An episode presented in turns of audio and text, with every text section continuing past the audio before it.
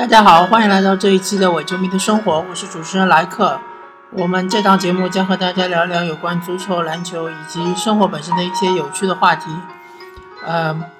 我们这这一期将聊一个主题，就是关于中国体育的发展方向。嗯，因为这个主题比较大，所以我们会分两期来聊。嗯，其中第一期我们会聊除足球、篮球之外的其他体育项目的一个发展方向。嗯，因为足球和篮球相对来说是呃所谓的世界第一运动和世界第二运动吧，所以他们的这个呃聊的一些内容会比较多一点，所以我们放在下面一期来聊。这一期嗯，排除足球、篮球之后呢，其实所谓三大球应该就是排球。呃，相对来说，中国排球的成绩在世界大赛上的成绩应该算是。比较不错的，呃，如果排除中国男排来说，中国女排的成绩是非常好的，应该是，嗯，如果世界排联有，嗯，呃，国家队排名的话，我相信中国女排应该是排在前五的，嗯，但是排球有一个致命的问题，就是说排球的职业化是做的非常不好的，不单单是中国，全世界都做的不好。嗯，也许呃，以女排来说，可能就是土耳其联赛和意大利联赛相对来说是比较健全的。但是我们看一下女排的那些强队，比如说嗯，俄罗斯，比如说美国，比如说古巴，比如说巴西，他们都没有一个健全的联赛。我们再转过头来看中国，中国女子排球联赛。虽然已经搞了很多年，但是它真正的算是一个商业化、职业化的联赛吗？我的答案是否定的。当然，我们反过来看男排也是一样的。嗯，我我本人是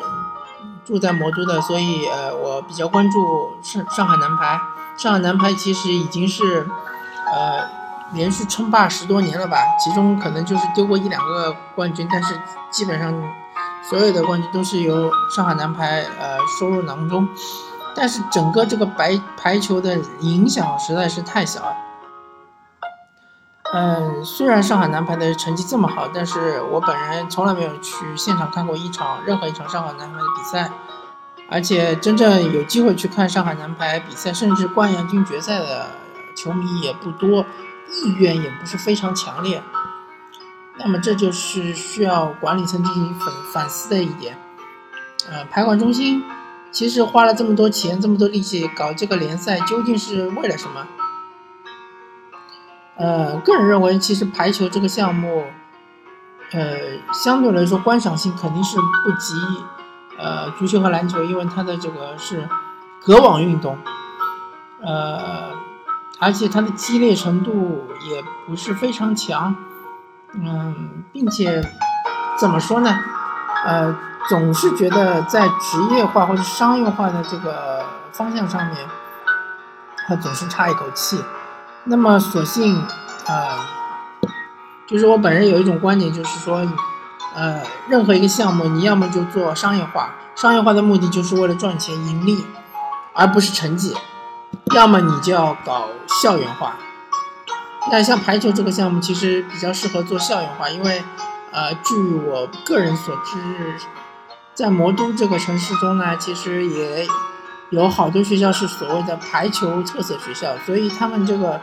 呃，本身校园化已经做的，呃，是校园化程度已经是比较高的了，所以排管中心只需要和教育局做一些呃配合，或者就做一些这个，协助，呃，合作，然后就可以把整个排球的推广工作从校园开始推广起来。那么校园推广有什么好处呢？就是首先经费的话可以是节省很多，比你养十二支职业球队要便宜得多。啊，而且拉赞助商的话也比较方便，因为我们都知道，呃，学生其实无论是大学生、中学生还是初中生，其实他们的消费水平是非常高的，相当高的，远远超出我们的想象。所以你更更加能够拉到赞助商，然后嗯，争取就是把我们的排球的这个校园联赛，不管是大学联赛、高中联赛、初中联赛，都能够呃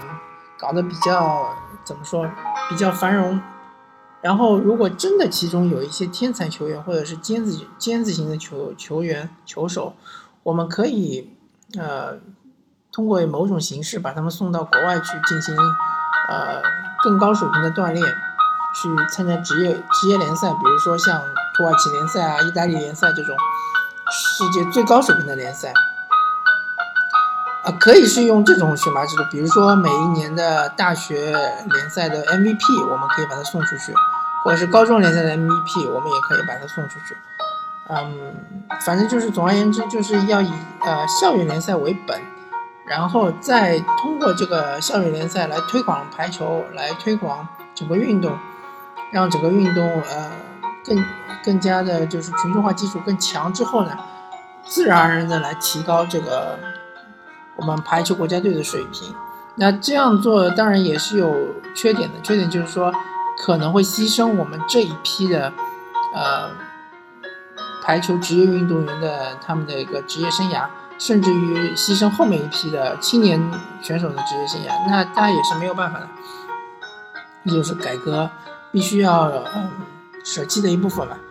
嗯，职业选手应该是进入校园去打这个校园联赛。呃，如果年纪特别大的话，我相信那也没办法了。那要么你就是自寻出路去国外，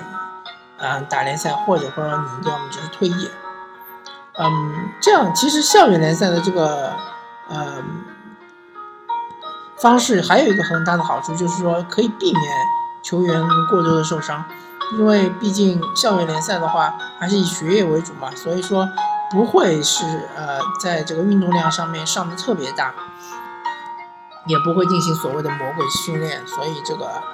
呃相对来说也可以延长球员的职业生涯，啊或者说不说职业生涯吧，就是说延长这个球员的排球生涯，同时也可以提高这个排球运动员的个人的这个文化水平。也为他们之后进入社会，呃，也提供了一个很好的这个，嗯，能够呃上升通道吧，就是。OK，那聊完排球，我们再聊一些比较职业程职业化程度比较高的项目，比如说呃网球。网球的话，嗯，确实我们的这种圈养式的呃这种呃体校式的方式。培养方式是应该终结了，啊，因为这被证明确实是不适合网球的这个真正的发展趋势和方向。国家不应该出钱去呃搞这么多这种网球体校啊，或者说呃养这么多国家队员，然后陪他们去国外参赛啊，或者在国内参赛，这是没有意义的。网球就是一个非常个体的运动。而从事网球运动的球员，他们从小就应该明白一个道理，就是网球是一个贵族运动。所谓贵族运动，虽然说现在呃，当今社会就提倡这个平等、多样性，其实贵族已经消灭了。但是，呃，作为贵族运动的基础，就是说它需要花费大量的资金、人力、物力。所以，如果你家庭不是很富裕的话，其实你就呃没有必要再去参与这个网球运动了。因为这是事实，这也是非常残酷的，但也没办法。所以，嗯，只有那些家庭比较富裕的，像，嗯，我个人呃了解的话，像莎拉布娃，他的父亲当年就是说送他去美国练习网球，当时花费了巨资。所以，如果，嗯，我们中国有某些家庭的家长对于小孩，对于孩子，呃，有这个网球方面的。兴趣，或者说看到孩子的这个网球方面的天赋的话，可以送他们去国外进行训练。但是，呃，请注意，这是非常个体化的，是不需要嗯体育总局或者是任何的什么小球管理中心、任何的这个国家体育行政机构参与或者是干涉的，是完全个人化的。所以去，比如说参加四大满贯赛啊什么的。或者是戴维斯杯啊，或者是，呃，首先就是参加呃职业巡回赛，绝对是个人的，如果你获得了荣誉，当然也是国家也是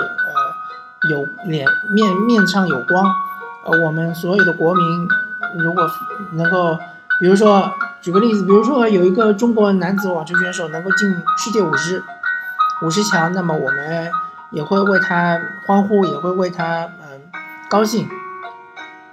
但是如果国家要求你参加戴维斯杯的话，我相信这也是，呃，你你是有权利拒绝的，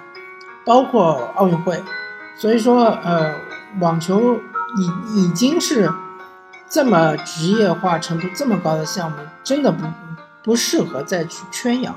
再去通过大国家队的这种形式来培养球员，真的是一个富人玩的运动，呃，其实不适合穷人玩的。如果真的，如果你的家庭是比较普通的，或者是比较贫困的，真的就放弃这个网球梦吧，没有意义的。嗯，当然，网球也可以进入校园，这是可以的。嗯，比如说某些大学它本身资金比较雄厚，那么它可以搞一些呃相对来说比较呃规模比较大的这种网球的呃校园之间的，或者是整个嗯。全国可以搞一些大学网球联赛啊，呃，或者是什么过大学网球冠军杯啊，高中网球冠军杯是可以的，呃，但是网球最主要还是个体的运动，所以还是需要个人花钱，这是没有办法的。OK，那我们再聊一些比比较其他一些比较职业化程度比较高的，就是我所谓的，是可以搞。职业联赛是可以搞商业化开发的一些项目，比如说棒球，比如说橄榄球，比如说冬季运动里面，观赏性最强的冰球。这三个项目其实是美国四大联盟的，呃，三个联盟，四大联盟的其中三个项目。呃，那美国能够把这个。联盟搞起来，呃，搞得商业化程度这么高，其实就是他们这个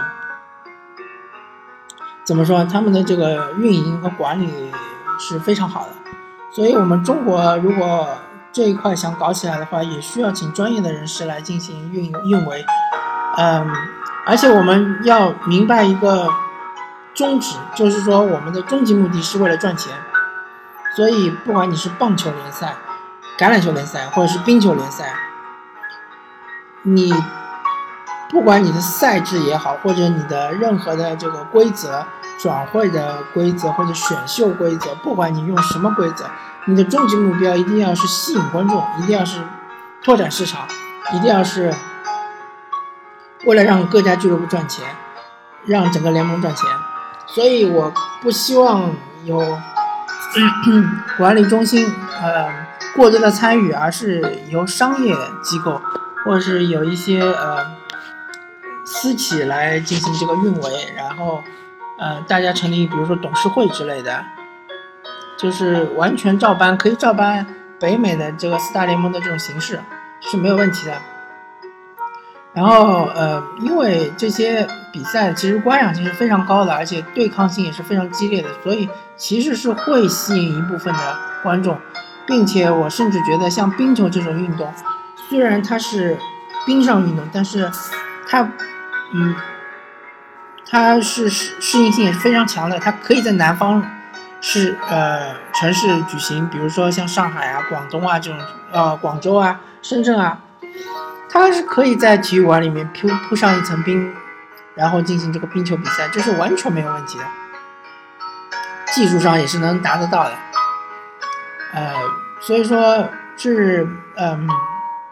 关键是在于推广，关键是在于怎么运维，关键是在于怎么寻找这个利润点，这是最重要的。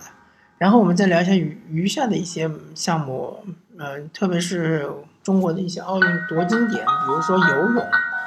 啊，虽然说今年奥运会游泳并不是很强，或者说比较令人失望吧，嗯，举重，比如说体操。还有呃，甚至比如说像曲棍球啊，像冰壶啊，呃，这种项目就是群众基础比较薄弱，嗯，那这样子的话，这种项目其实不适合搞职业联赛，那就不适合搞职业化和商业化，那就应该使用校园模式，那就应该想办法往学校推广。呃，首先从各大高校开始，然后逐渐逐渐的渗透到各个高中，然后初中，这是可以的啊。而且这样的话，经费也相对来说会比较节省。嗯，然后嗯，也是会相对来说就是比较逐渐逐渐的这个扩大我们的群众基础，群众基础，这也是这个这些项目它嗯比较重要的一点。然后成绩真的不是很重要，因为成绩它取决于你整个这个呃群众基础是不是足够强大，然后。有强大的群众基础之后，自然而然会出现一些比较有天赋的球员，或者有天赋的运动员，自然而然会获得那些成绩。所以，像这些项目其实是适合于校园推广的。嗯，然后再说两个比较特殊的项目，一个是羽毛球，一个是乒乓球。呃，乒乓球其实乒乓球呃职业联赛在中国乒超已经打了很多年了，但是乒超的这个推广还是相当。相，我个人认为是相当呃失败的，因为在大城市，呃，或者是在呃一二线城市，甚至三线城市，这个乒乓球，它的这个呃粉丝还是呃这个粉丝群还是太少，乒乓球的成绩这么好，这个但是看乒乓球的人却很少，呃，各种转播只有中央电。电视台的 CCTV 五才可能做一些嗯转播，但是没有任何的其他的平台会转播乒乓球，那就说明这个商业开发是相当失败的。如果你真的要走商业开发这条路，那你就要想清楚这个商业开发，嗯，整个这个联赛的包装它究竟是为了什么？嗯，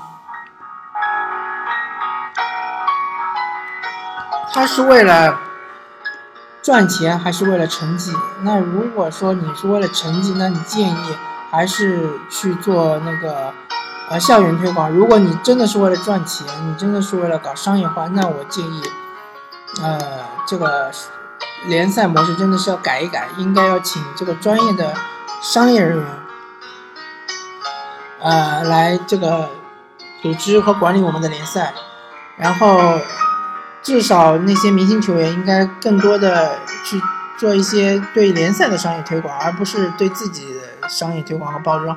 并且要更多的去社区，呃，去各个呃呃群众中去做一些，比如说，嗯，去做一些慈善工作吧，或者做一些这个社工类的工作。这样的话，就是更加拉近与呃明星和。呃，观众之间的距离。那羽毛球的话，呃，其实，呃，个人觉得应该是走网球网球路线，因为羽毛球和网球其实很像，呃，两个项目也很像。然后他们的，啊，当然羽毛球观赏性可能没有网球这么强，但是羽毛球是，嗯，可以这么走。当然羽毛球它相对来说它的呃资金投入没有这么高，所以嗯个体化的话可以推广的更更强。呃，更广，呃，如果你你们的家庭发现自己的子女真的有这个天赋的话，是可以，呃，送他去国外去进行一些练习，或者你就在国内练习也行。你在国内参加一些羽毛球训练班，然后呃转入职业化去参加一些国外的比赛。因为据我所知，呃，全年的话，呃，世界羽联也安排了很多这种羽毛球的奖赛。如果你成绩够好的话，其实是可以自给自自足的，嗯，所以嗯，其实除了足球、篮球之外，其他一些项目无外乎就是两个模式，一个就是职业化模式，职业化模式宗旨就是以盈利为本，所以呃，这个职业化模式它的球员或不不单是球员，就是运动员水平的提高与否。并不在这个职业化模式或者商业化模式的，呃，这个最核心的部分，而赚呃而盈利才是最核心的部分。然后第二个就是校园模式，校园模式的话就是它的宗旨就是要扩大影响面，扩大群众范群众基础，扩大群众范围。然后通过这个扩大影响面、扩大呃参与人数之后呢，自然而然可以提高项目的整体水平。啊，这就是我本人的一些观点。嗯，在此因为没有任何的数据支持，也没有任何的这个其他方面的呃知识，所以只是一家之言，啊，抛砖引玉。好，这一期我们就聊到这里，感谢大家收听这一期的《伪球迷的生活》，我是主持人莱克，我们下期再见，拜拜。